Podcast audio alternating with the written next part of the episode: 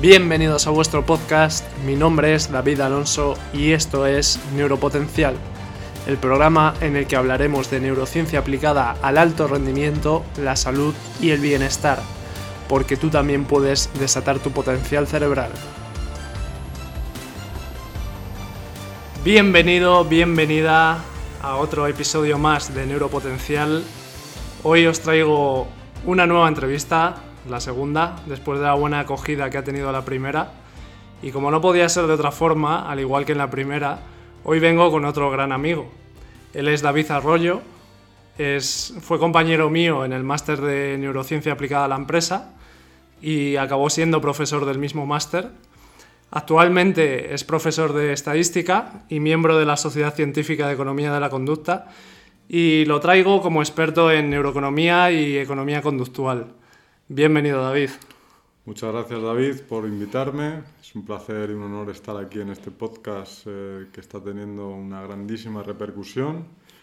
Así que nada, hablemos de neuroeconomía, eh, hablemos de neurociencia y, espero que, lo que hablemos hoy aquí resulte entretenido para todos y todas las personas que quieran escucharlo. Pues sí, porque siendo un, tema tan interesante como este y a la vez desconocido, porque estoy seguro de que muchas de las personas que nos escuchan no saben qué es la neuroeconomía, la, primera pregunta no podía ser otra que ¿qué es la neuroeconomía? Pues la neuroeconomía es eh, todo aquello que eh, hacemos las personas eh, cuando tomamos decisiones económicas. Realmente, desde un punto de vista formal, la neuroeconomía es la disciplina que eh, se encarga y justifica de eh, analizar qué estructuras cerebrales, qué mapeos cerebrales y qué eh, neurotransmisores se ven afectados en las diferentes decisiones económicas que tomamos en nuestro día a día como, personas que somos. desde un punto de vista más coloquial y tomando términos que a las personas nos, pueden sonar más, eh, más que la neuroeconomía como tal, la neuroeconomía es una radiografía eh, cerebral de lo que la economía conductual dice. La economía conductual, como sabéis, eh, es una disciplina más cercana a la psicología que justifica decisiones económicas racionales e irracionales desde el punto de vista de la decisión en las personas. Las personas básicamente tomamos eh, decisiones en base a, si lo que vamos a hacer nos provoca una recompensa o si estamos bajo situaciones de, miedo o de aversión a la pérdida. Eso que, como decía, se encarga eh, más, eh, tiene, tiene, su foco más, más enfatizado la economía de la conducta, la neuroeconomía va un paso más allá y lo que hace es que dictamina qué eh, estructuras, qué componentes del cerebro, qué partes del cerebro intervienen en esa irracionalidad y qué neurotransmisores se liberan en, esas decisiones que resulten positivas, por las que la, persona conciba una recompensa en esa decisión, o o por contra, eh, sean tomadas bajo escenarios de miedo o de, o de sensación de, de, pérdida, esos, esos, neurotransmisores negativos. Muy bien, y es que este tema de la neuroeconomía o la economía conductual para mí es muy interesante porque te demuestra que no somos tan conscientes como nosotros pensamos, que la toma de decisiones eh, que tomamos en, nuestro día a día no es tan consciente. nosotros cuando realizamos nuestra rutina, nuestros hábitos, nuestro día a día, pues vamos un poco en piloto automático. Entonces, realmente todas las decisiones que tomamos son por algo y todas las decisiones tienen un trasfondo neurocientífico y psicológico. Muchas veces eh, el origen de estas decisiones está en el inconsciente y saber cómo funciona nuestro cerebro, que es lo que estudia la economía conductual, nos demuestra y nos hace ver que realmente no controlamos tanto las cosas como nosotros pensamos y que al final en nuestra vida pues actuamos en base a, cosas inconscientes, a patrones inconscientes. Entonces em, yo creo que esto es una de las cosas que hacen esta, este ámbito súper interesante. Entonces, David, si tuviéramos que decir cómo de racionales somos las personas, ¿tú qué dirías? Pues yo creo que las personas somos totalmente irracionales. O sea, hay, una, hay, una, hay un concepto en economía que es el Homo economicus, eh, sobre el cual se apoya toda la teoría económica eh, existente desde los tiempos de la economía clásica, que son los primeros eh, fundamentos teórico-prácticos reglados que, de los que se tiene constancia. Eh, ya en esos primeros postulados, donde se, donde se menciona ese homo economicus como algo, algo racional, perdón, que eh, toma decisiones simplemente buscando el valor eh, económico de la transacción que va a llevar a cabo, ya en esos primeros orígenes de la economía surgían y surgieron, incluso en, autores renombrados dentro de capitalismo y liberalismo, eh, ya surgieron eh, primeros destellos, primeras incongruencias irracionales dentro de lo que debía de ser un comportamiento totalmente casi robotizado eh, buscando el valor económico de las transacciones. ¿no? Yéndonos al pasado, muy al pasado, en como decía, en esas primeras vertientes, la, economía prácticamente moderna nace con la, escuela clásica de economía, con David Hume y, Adam Smith como principales representantes. Dentro de esa riqueza de las naciones de Adam Smith o de, esas, o de esa teoría cuantitativa del dinero de David Hume, aparecen por contra eh, hallazgos que estos autores eh, encuentran irracionales, pero que no son capaces de justificar porque la psicología como tal ni siquiera había nacido. No olvidemos que la psicología nace en 1789 en, Leipzig, en, Alemania. Entonces, eh, estos autores económicos que empiezan, y que muchos de ellos son, son filósofos, encuentran irracionalidad en, esos casos de, estudio que llevan a cabo en transacciones económicas, pero no, logran justificarlo, no tienen eh, argumentos eh, técnicos para justificarlo. Adam Smith, en su teoría de los sentimientos morales, establece que eh, el hombre el hombre económico termina tomando decisiones eh, que eh, no le benefician y que sí benefician a, otros determinados em, factores que no son estrictamente el valor económico. ¿no? Eso, es, eso, es, muy significativo. Así como eh, David Hume, como decía, habla de monetarismo amable como, como una incongruencia dentro de su teoría cuantitativa del dinero. Siguientes autores como Bentham dentro del marginalismo habla del, valor añadido a las, transacciones económicas, pero reconoce eh, principios eh, cercanos a la moral para mm, decisiones económicas. ¿verdad?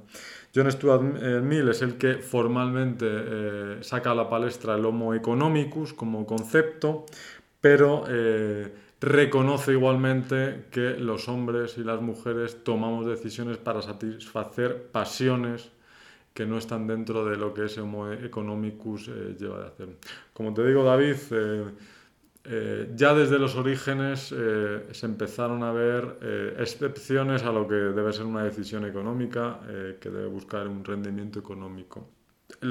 Posteriores eh, escuelas, eh, la escuela neoclásica, eh, reconoce también estas incongruencias, pero ya mediado el siglo XX, con la aparición de la, de la economía conductual como, como disciplina, con, con, Kahneman, con, con Bersky en esos primeros hallazgos, ellos que son psicólogos, que no eran, no eran, no eran economistas, recordemos, ya empiezan a ver eh, claramente que eh, las decisiones económicas son de todo menos racionales, ¿verdad? Que está, existen esas, esa eh, teoría del valor esperado que no se lleva a cabo en, en, la mayoría de las situaciones, que existen, que la paradoja de, la, de, la, em, de San Petersburgo que, que Bernoulli menciona con su moneda al aire, Em, tampoco se cumple porque cuanto más se lanza esa moneda, eh, menos eh, importancia se le da a lo que se pueda ganar esa transacción. Así, hasta pasar a la teoría de juegos, hasta pasar a, por ejemplo, la paradoja de, de Ale con ese, ese rendimiento económico eh, diferente en función de si se espera beneficio o pérdida hasta eh, los tiempos actuales, como digo, de, la economía conductual la neuroeconomía, donde se ha ido eh, más allá y se justifica desde el punto de vista de la anatomía cerebral que efectivamente las decisiones económicas eh, responden a una irracionalidad latente y que no solo eso, sino que hay eh, predisposición del cerebro humano a, asumir riesgos y, a, ser irracional por encima de lo racional. Como has dicho al principio, al final muchas de nuestras decisiones del día a día dependen de buscar el placer y evitar el miedo, evitar el sufrimiento. Entonces, mm, si somos conscientes de esto, podemos identificar que muchas de nuestras decisiones irracionales responden a este patrón, que estamos constantemente buscando estímulos de placer, de redes sociales, comida basura, etc. Y evitando el sufrimiento. Eh, al final, muchos de nuestros hábitos se han formado siguiendo estos dos patrones. Esto responde al sistema de aversión a la pérdida y al sistema de recompensa. ¿Nos puedes explicar así brevemente en qué consisten estos sistemas? Sí.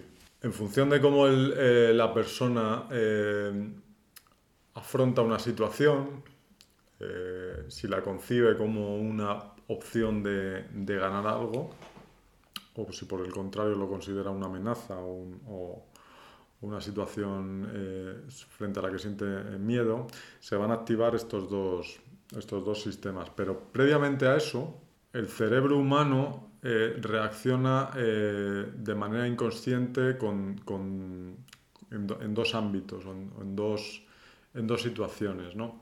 Eh, el cerebro humano es cómodo, le gusta poco trabajar. Entonces, los seres humanos mm, afrontamos y ejecutamos heurísticos que son caminos mentales que, que, llevamos a cabo para ahorrarnos, para ahorrar energía. El cerebro humano eh, consume muchísima energía, como bien sabéis, como bien sabe David, que es, es un estudioso de esto. Y, y, entonces lo que hace es eh, se vuelve cómodo y entonces establece heurísticos, atajos para, para no trabajar, para no currar, para que nos entendamos. Por ejemplo, eh, si tenemos que llevar a cabo una, operación matemática, pues lo que hacemos es que redondeamos hasta un número conocido eh, que tengamos eh, calculado de antemano. Esos son heurísticos. dentro de, esos heurísticos, los, psicólogos y las psicólogas se han encargado de identificar y de mapearlos y se han establecido que existen entre heurísticos y sesgos más de 200 eh, eh, atajos y, sesgos que el cerebro ejecuta em, para, eh, afrontar, como decía, una situación de recompensa o de, pérdida. Los heurísticos y sesgos principales que, los seres humanos afrontamos en, decisiones económicas son el, heurístico de disponibilidad, que es em, lo que hacemos, asociamos sucesos conocidos, casos conocidos, Em, y lo que hacemos es los mencionamos para justificar nuestra decisión. Tenemos el efecto halo donde em, en función de cómo consideramos a la persona, una evaluación de la persona o un objeto em, a partir de, de, una sola de sus características, por ejemplo, si una persona es guapa, yo tiendo a fiarme de esa, de esa, de esa, persona o de esa empresa que me transmite buen rollo.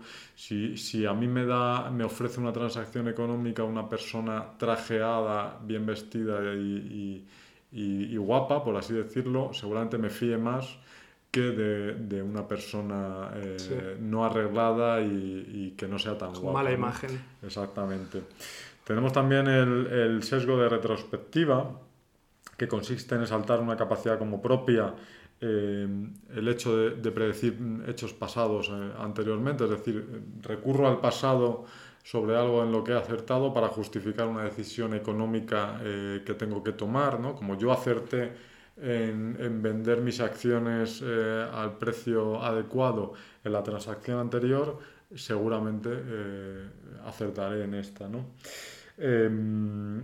Tiendo también a, hacer uso del status quo, que es, una preferencia por mantener mi situación actual, porque yo estoy cómodo con mi, situación.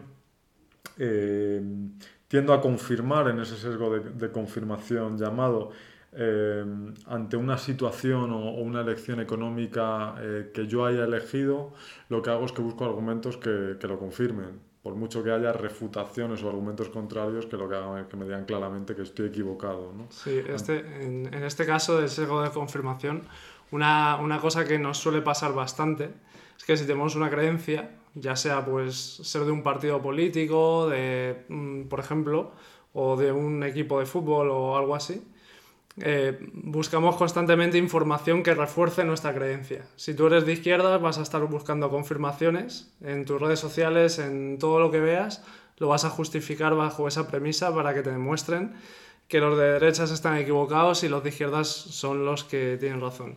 Y si eres de derechas, al contrario. Entonces, eh, otro ejemplo, por ejemplo, en el fútbol, pues si tú eres del Madrid, siempre vas a pensar que los del Barça pues, eh, son peores o les ayudan los árbitros o lo que sea. Entonces, este es un ejemplo muy típico que tenemos en nuestra sociedad y que es a menudo incluso peligroso, porque si tú sigues en las redes sociales solamente cosas que respalden tu opinión, cada vez vas a, estar, vas a ser más extremista respecto a esa postura. Entonces es un ejemplo que yo creo que está muy a la orden del día y que yo creo que no nos hace mucho bien, la verdad. Totalmente, David. Em, como decía, el cerebro es, es cómodo eh, y lo que buscamos son confirmar, eh, y, confirmar nuestras elecciones primeras y, y, trabajar lo menos posible. ¿no? Y hay un par de, sesgos más eh, que sí me gustaría mencionar. Eh, es el efecto arrastre, que es tomar una decisión económica o simplemente porque muchas personas lo están haciendo. Esto eh, en la lotería, pensad en la lotería y pensemos en la lotería, todos aquellos que trabajamos en, en, organizaciones o incluso en la familia, se compra un número en la lotería de, Navidad y, y, entonces el, si yo no lo compro, eh, surge ese miedo irracional que no está basado en ningún fundamento estadístico y, que, y que con casi total probabilidad voy a terminar comprando el número que haya elegido mi empresa, mi prima, mi, mi, mi universidad, simplemente porque si no lo hago, si toca esto, insisto, sin ningún eh, fundamento o argumento estadístico detrás, si toca ese número voy a ser el único tonto o tonta que no lo ha comprado. Eso se llama efecto arrastre, es muy interesante. Hay muchísimos estudios sobre esto en, en, economía, en neuroeconomía y en economía conductual. Y es, es muy, es muy relevante. Yo, yo, yo, te puedo poner otro ejemplo que también está muy a la orden del día y es con las criptomonedas. El efecto arrastre con las criptomonedas es brutal lo típico de que cualquier influencer de mercadillo Te, dice que la... o, de, o de ¿no? Porque, el evento este mayoritario iba de eso. Sí, sí, total. Que te dicen que tal criptomoneda es un proyectazo, porque casualmente ellos tienen muchas de estas criptomonedas. Y claro, ya los seguidores van en masa porque no se lo pueden perder, porque si no compran ahora se pueden arrepentir en el futuro. Y cuando todo el mundo compra, esa criptomoneda sube y el influencer de turno la vende y se forra. Efecto arrastre puro.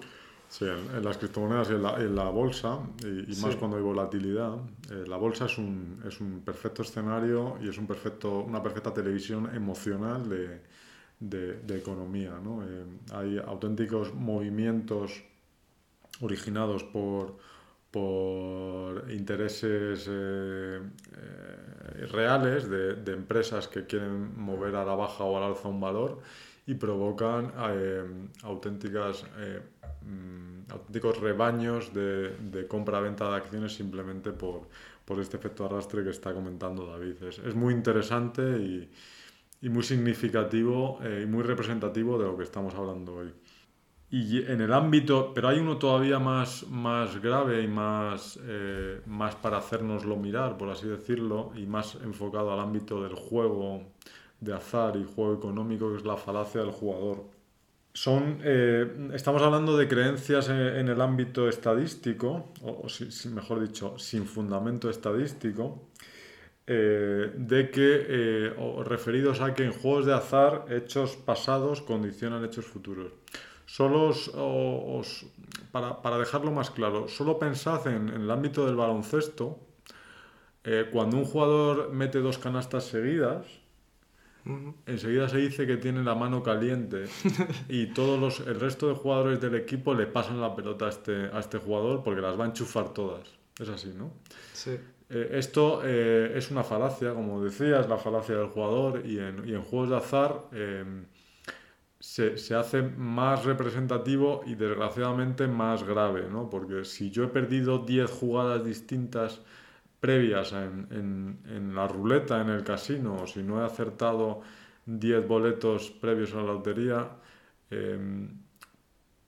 por lo que sea, y por, es, por lo que sea, no, por esa irracionalidad de la que estamos hablando hoy, sé que o pienso que eh, me va a tocar, porque me ha tocado, las 10 veces anteriores no me ha tocado, sin consultar ningún tipo de, de dato estadístico, eh, ni, ni, ni, de muestreo de, de datos, eh, me va a tocar, porque como no, no me ha tocado eh, claro. los 10 datos anteriores y no me ha salido rojo en la ruleta los, los, las 10 tiradas anteriores, pues en esta va a salir negro y yo voy a ganar dinero.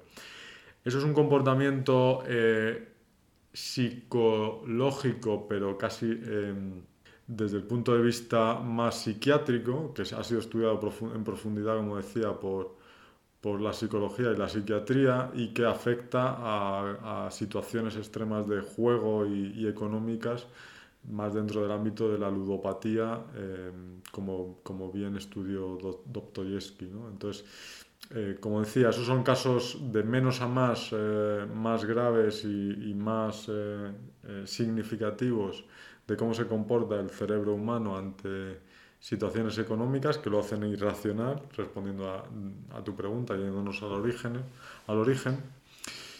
Y luego, como decía, todo esto anterior se va a englobar siempre en dos, en dos situaciones. Si yo estoy afrontando esta situación, si yo compro un boleto de lotería, eh, lo voy a poder afrontar como un sistema de recompensa, como que voy a poder ganar dinero.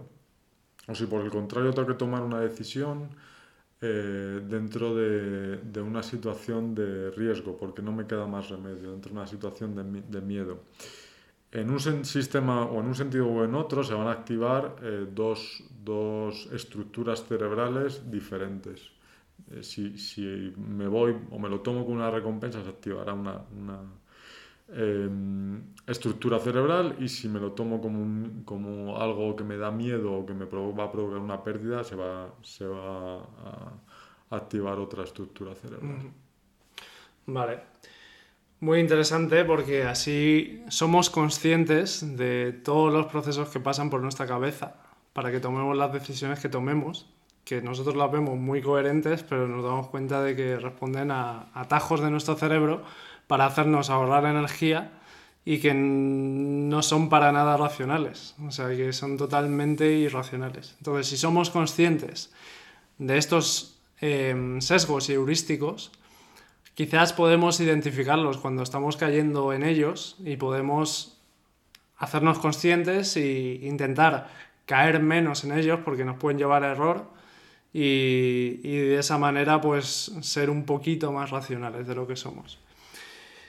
Vamos con otro tema totalmente de, distinto y totalmente esperado, que mucha gente que al ver el título del episodio pues habrá pensado neuroeconomía. Me van a ayudar a tener mejor economía, me van a ayudar a tener mayor riqueza. Entonces vamos a hablar de, de dinero y vamos a hablar de cómo nuestras creencias acerca del dinero nos pueden afectar a nuestra gestión del dinero. Entonces yo te quería preguntar, David, ¿de qué manera crees tú que pueden afectar las creencias a menudo limitantes que tiene la gente sobre el dinero y la riqueza? Porque todos hemos visto o todos hemos tenido la creencia de, no, es que los ricos son mala gente, el dinero no es, no está bien ganar mucho dinero, o este tipo de creencias que solemos tener, que no, sabe, no sé de dónde vienen, y, y que quizá nos estén limitando a la hora de, gestionar nuestra economía. ¿Tú qué piensas sobre este tema? Pues yo creo que las creencias que heredamos eh, principalmente de nuestros padres y que eh, asumimos e interiorizamos en época infantil, hay una, auténtica disciplina eh, estudiosa de cómo se eh, implementan las creencias en una niña, a partir de lo, de lo que heredan de sus padres, lo que le, transmiten sus padres en la educación. La economía em, eh, no es menos en este sentido y, se transmite eh, de manera general de padres a hijos.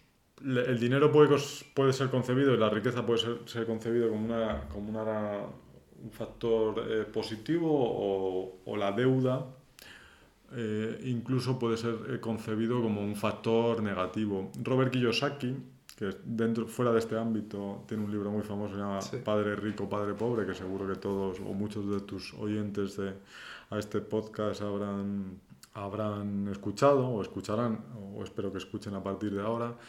Eh, va en esta línea de la que estamos hablando.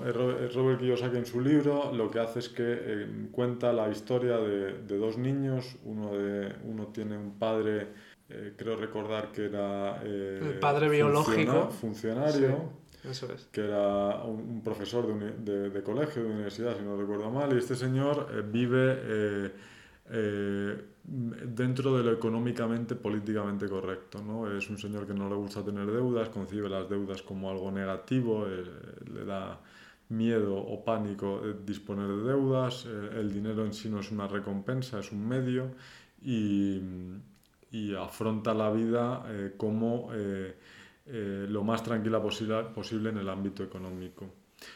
Por contra, el otro padre eh, concibe el dinero como una recompensa en sí mismo, la deuda eh, es una recompensa en sí mismo, estar endeudado es una recompensa para poder invertir en algo que le va a otorgar más dinero, se convierte en un círculo virtuoso en, en vez de en un círculo vicioso, que es como concibe la vida del otro padre.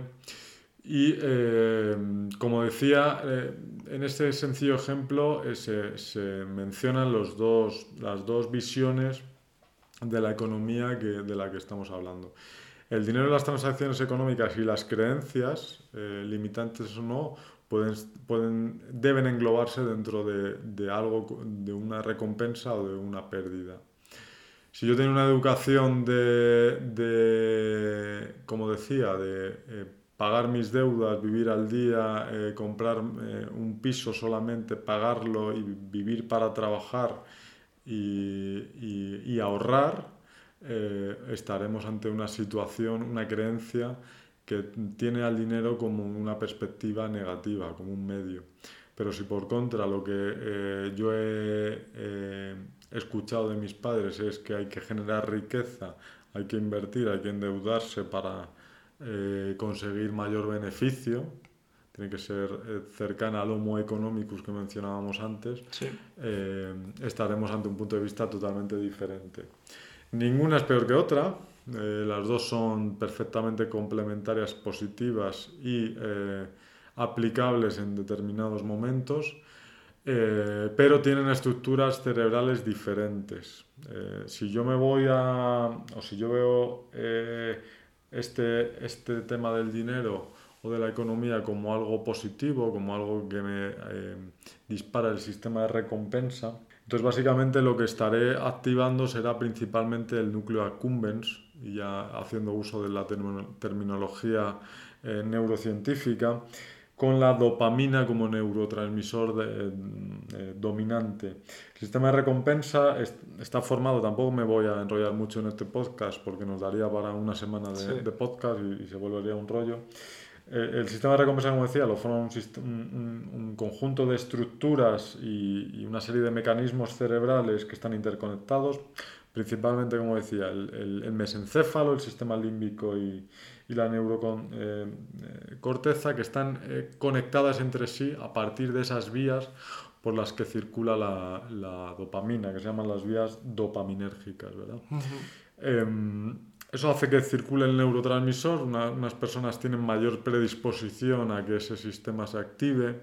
Es muy curioso ver cómo em, se han encontrado hallazgos, y esto como, como anécdota, eh, eh, estructuras de sistema de recompensa muy similares en jugadores eh, que en, drogadictos. La droga como tal genera en, situaciones donde se convierte en, una situación de necesidad, en, una droga como, como necesidad, las estructuras cerebrales de un jugador y de un drogadicto se vuelven eh, muy parecidas y la dopamina eh, se encuentra en niveles muy parecidos, en, en, volúmenes muy parecidos.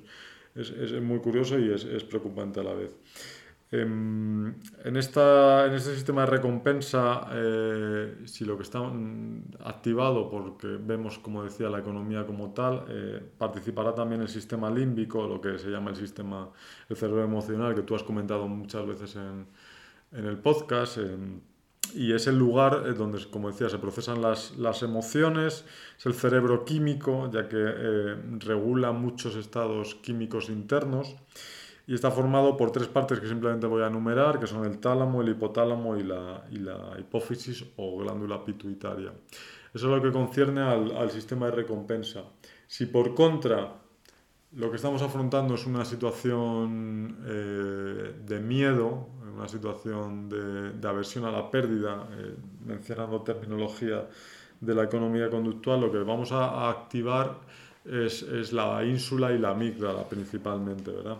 Es, muy eh, significativo y es muy curioso eh, observar cómo eh, se han encontrado experimentos, y hay uno muy famoso que se, lleva, se llevó a cabo en el año 2014 por investigadores de la Universidad de Cambridge, donde en jugadores de ruleta y máquinas tragaperras eh, que tenía afectada la ínsula, dentro de estas dos partes predominantes de, de, de, la versión a la pérdida, como son la ínsula y la amígdala que decíamos, que generan adrenalina y, y, cortisol en casos extremos para regular el estrés. Pues como decía, en este experimento en el, en el 2014 eh, se puso enfrente, a, enfrente de máquinas tragaperras y de juegos de, de ruleta a, personas con la ínsula dañada esas personas eh, y ese daño en la ínsula lo que generaba era eh, la ausencia de efectos en este eh, sesgo o heurístico que tienen los jugadores, el casi acierto, ¿no? que yo estoy delante de una tragaperras y, y, y doy a la palanca o le doy al botón en las modernas y me salen dos cerezas y un platanito. Y digo, hostia, y perdóname la expresión, voy a volver a echar eh, dinero porque como me acaban de tocar dos cerezas, está caliente, está caliente. está caliente, voy a seguir jugando, voy a seguir jugando porque la siguiente seguro que me toca. Eso es un sesgo y es una patología de jugadores eh, que se llama casi acierto, como decía. Pues eso en personas que tienen la ínsula dañada, eso no se, en ese experimento que comentaba, eso no se vio, ¿no? Qué curioso. Y además... Eh, no solo eso, no solo eh, se permanecían insensibles a este, a este sesgo, sino que se, se, vio claramente una mayor predisposición a la ludopatía en, en, en personas con afectación grave o, o, o no tan grave de, este componente que es la ínsula. Resumiendo, y por no enrollarme tampoco como decía, porque la parte neurocientífica lo que le da a la neuroeconomía son este, estas estructuras, estos eh, neurotransmisores, estos eh, componentes, estos términos cerebrales. Eh, nuestras creencias al final, en, cuanto a nos, enfrentarnos a la, economía, nos van a activar dos partes. La, el sistema de, de aversión a la pérdida, si lo vemos como algo negativo, si nuestros padres o madres nos nos han dicho que el dinero simplemente es un medio o como una recompensa con ese sistema de recompensa, si lo que nos han dicho es que el, el, el dinero nos va a mejorar la vida, eh, las criptomonedas nos van a hacer ricos sin, sin, tener que pegar un palo al agua. Y, y lo que haremos será eh, generar dopamina como si no hubiera un mañana. Pues temas muy interesantes los que estamos tocando hoy, temas que nos pueden ayudar a entender cómo funciona nuestro cerebro en base a nuestra economía.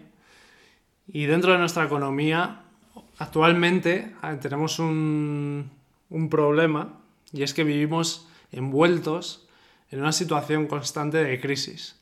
Cuando no viene una crisis, viene otra, cuando ya nos estamos recuperando de una viene otra más grande y siempre estamos envueltos en un proceso de, como digo, de crisis. Entonces, yo te quería preguntar, David, ¿qué pasa en nuestro cerebro cuando estamos en un proceso de crisis? Pues mira, ahora me voy a poner la gorra de economista. Yo soy eh, colegiado en el colegio por el Colegio de Economistas de Madrid y me gusta muchísimo la economía, casi tanto más que la, que la neuroeconomía. Eh, y vamos a poner como ejemplo el, actual escenario eh, económico que todos y todas vivimos, que en mayor o menor medida nos va a afectar. Eh, estamos ahora mismo viendo en las noticias una inflación galopante, una subida de IPC mm, prolongada que nos va, nos va a poner en un aprieto a la hora de adquirir bienes y servicios. Estamos viendo una subida de tipos de de los diferentes bancos centrales para contrarrestar esa inflación que estamos hablando, eso nos va a encarecer las hipotecas. Y todo esto que estamos viviendo hoy en día, que estamos viendo ya, hoy a la, el 28 de, septiembre a las 8 eh, menos 5 de la tarde, todo eso que estamos afrontando ahora viene precedido de una crisis eh, sanitaria, de una pandemia que nos ha puesto también muy al límite en cuanto a gestión emocional. ¿Y por qué digo esto? Porque estamos ahora mismo, eh, probablemente, eh, mayoritariamente la población estamos haciendo uso de todo esto que estamos hablando de, la versión a la pérdida. Eh, estamos ahora mismo repletos de, probablemente de cortisol, de miedo a escenarios futuros, a ver si voy a tener dinero para pagar eh, el colegio de mis hijos, de mis hijas, la hipoteca, eh, si me voy a poder ir de vacaciones, si voy a poder cambiar de coche, que es mi único medio para ir al trabajo. Entonces el escenario económico se, se presenta es complicado. Eh, ¿Y cómo podemos contrarrestar este tema, que es un poco lo que, lo que preguntabas?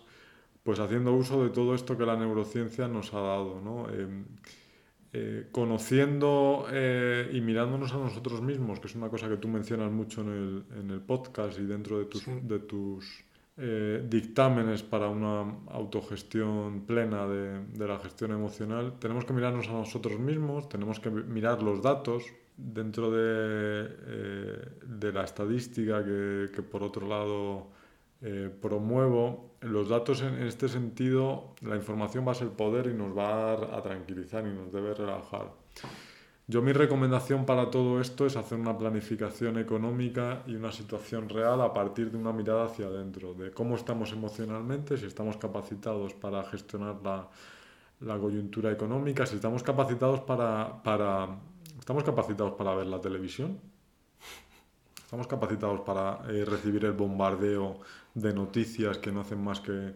Pues mira, Es, es, una pregunta que nunca había oído y que creo que todos nos deberíamos hacer. Estamos, o sea, tenemos que apagar las televisiones y las radios y vivir. Yo digo sí. Y mirar, y, y, y, seguramente sea, sea lo, que, lo que nos Seríamos más felices, desde luego. Entonces, pero tenemos que mirar nuestros datos y tenemos que mirar nuestra economía y tenemos que mirar nuestra proyección y tenemos que plantear escenarios. Y si no somos capaces de hacerlo, recurramos a un profesional que nos ayude y nos alejemos de los, del ruido que va, el ruido lo que va, y las noticias en este caso y los medios de comunicación lo único que nos va a conducir es a, a, a usar sesgos heurísticos que mencionábamos antes, ¿no? a esos atajos. Yo me, me, me colapso eh, con, es posible que mi amígdala eh, que viene del, del, del, sistema reptiliano que tú tanto has, has mencionado y del sistema límbico, que son esas dos primeras evoluciones del cerebro que, que, que, es, que, tiene el ser humano, que, con las que combatía a los dinosaurios y que le hacía eh, correr eh, si, si, si, nos daba sí. mucho miedo el, el, el, el bicho, el bicho o, o, por otro lado coger una lanza y liarnos a si, si, el bicho era más pequeñito, si yo estaba muy motivado. ¿no? O sea, esa, esa amígdala que nos hace colapsar, nos hace envalentonarnos, pues probablemente ahora no nos tenga la mejor predisposición. Entonces, si no somos capaces de mirar los datos económicos, nuestra propia economía doméstica o con objetividad, recurramos a un profesional o a alguien cercano que, nos, que tenga conocimiento y que nos ayude. ¿no? Sí. Y a partir de esa objetividad, para ver si vamos a poder afrontar los, los, los, los, peores escenarios, los escenarios medios o los, mejores escenarios a medio o largo plazo, a dos, tres años, pues a partir de, esa, de esas respuestas eh, actuemos pero actuemos con datos, no con emociones o con irracionalidad. Y si estamos, eh, y, y, si nos, después de esa introspección propia, donde nos vemos eh, muy cercanos a la irracionalidad, eh, lo que tenemos que hacer es hacer lo que dice David en, en su podcast, ¿no? esa, esa, esos ejercicios de, de, de, relajación, de meditación, de introspección, de, de colocar todo donde tiene que estar, de la frecuencia cerebral donde tiene que estar, de ver eh, alternativas dando un paseo y, yéndonos a, mm, lo más alejados posibles del mundanal ruido. Es decir, cuando tengamos esa, ese, estado de calma y ese estado situacional que nos permita ser objetivos y ver los datos de la manera que pues tomemos decisiones. Y si, estamos, eh, y si ya hemos tomado decisiones, volvamos a encender la televisión, entonces ya veremos los, las noticias eh, macroeconómicas eh, de Rusia, Ucrania, y demás con otra perspectiva, ¿no? Pero ahora mismo eh, es un estado muy complejo porque venimos de lo que venimos y porque todos en mayor o menor medida hemos sufrido emocionalmente, hemos tenido desgaste emocional importante en estos tres años últimos que estamos afrontando. Pues sí, total. Yo estoy en la línea de David totalmente, o sea, para mí más no es mejor y más información, sobre todo si es de poca calidad, como la que emiten las noticias, no es mejor en ninguna medida. Entonces, el estar expuesto a información constante con un tono negativo o con un tono de, amenaza, nos hace estar con nuestra amígdala constantemente hiperactivada y nos hace estar constantemente en, en, modo de alerta. Entonces, para mí es muy importante que tengamos siempre el control, que tengamos siempre conciencia sobre en qué estado estamos. Entonces, todas estas noticias negativas nos van a llevar a un estado de, alerta, de, miedo, de incomodidad. Y eso nos va a hacer sufrir, nos va a hacer tomar peores decisiones, porque las vamos a tomar de una forma más emocional y más eh, en estado de alerta, de amenaza.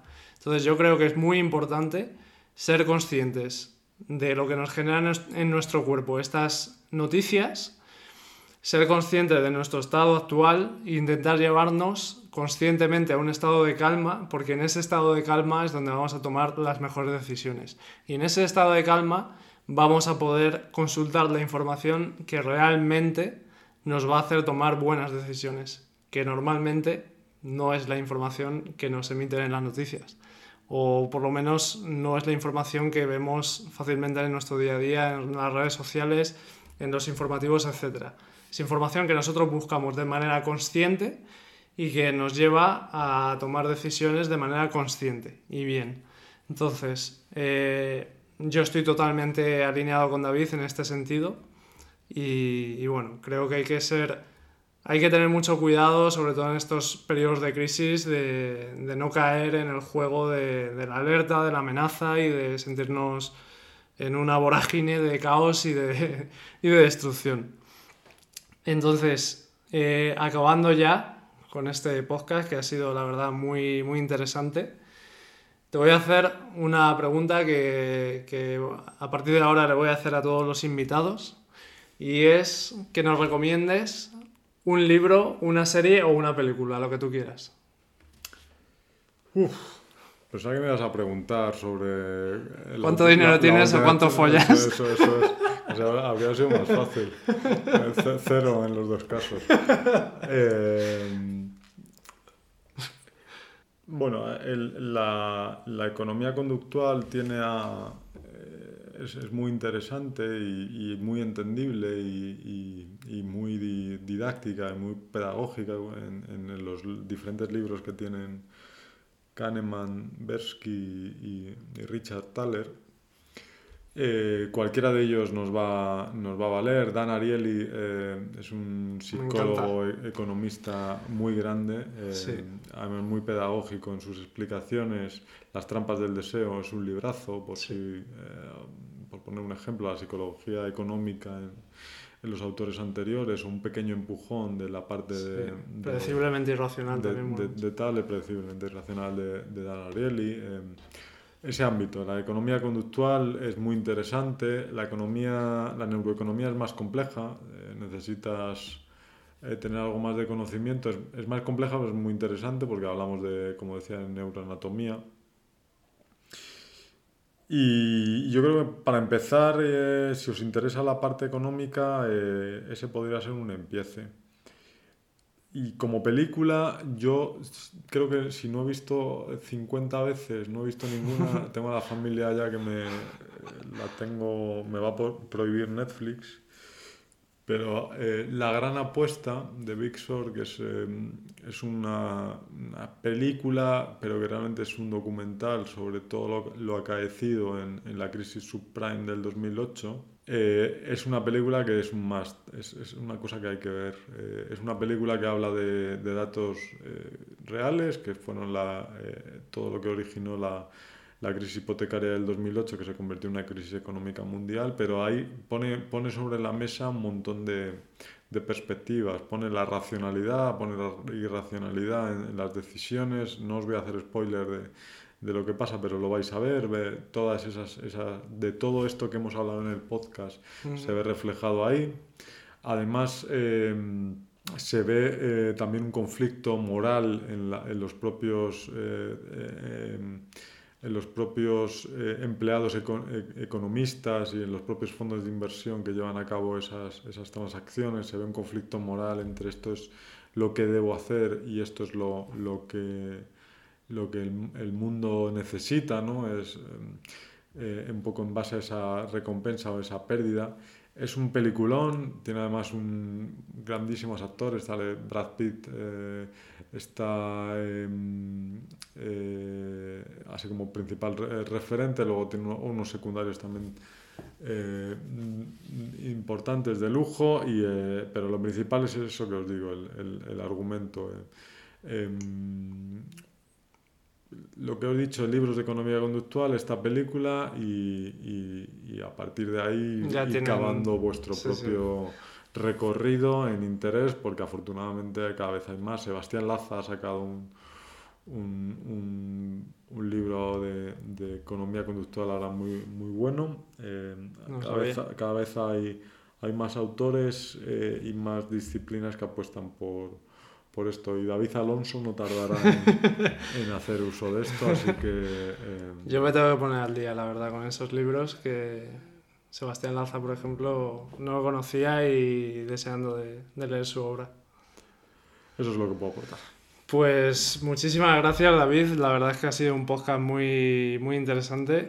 Para aquellos interesados en neuroeconomía se van a poner las botas porque de verdad que hemos dejado muchas perlitas, mucho valor para aquellos interesados en neuroeconomía y para aquellos que no tengan tanto conocimiento, espero que les haya servido, que hayan conocido en qué consiste y sobre todo lo que se han llevado sí o sí es que estamos movidos muchas veces por sesgos heurísticos y por aversión a la pérdida y buscando el placer.